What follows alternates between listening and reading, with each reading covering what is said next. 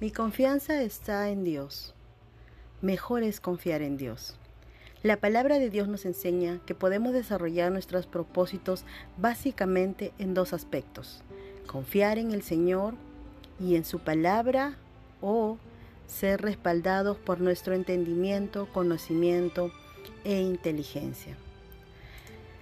La palabra de Dios nos va a decir en Proverbios 3, del 5 al 8, Fíate de Jehová de todo tu corazón y no te apoyes en tu propia prudencia. Reconócelo en todos tus caminos y Él enderezará tus veredas. No seas sabio en tu propia opinión. Teme a Jehová y apártate del mal, porque será medicina a tu cuerpo y refrigerio para tus huesos. Zacarías 4:6 también va a decir, Entonces respondió y me habló diciendo, esta es la palabra de Jehová a Zorbabel, que dice, no con ejército ni con fuerza, sino con mi espíritu, ha dicho Jehová de los ejércitos. Entonces podemos ver que nosotros como seres humanos podemos equivocarnos y fallar.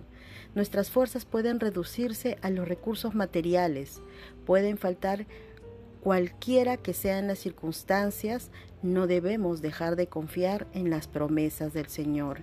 Creamos y confiemos en su palabra y así seremos prosperados. Salmo 91.2 Diré yo a Jehová, esperanza mía y castillo mío, mi Dios, en quien confiaré.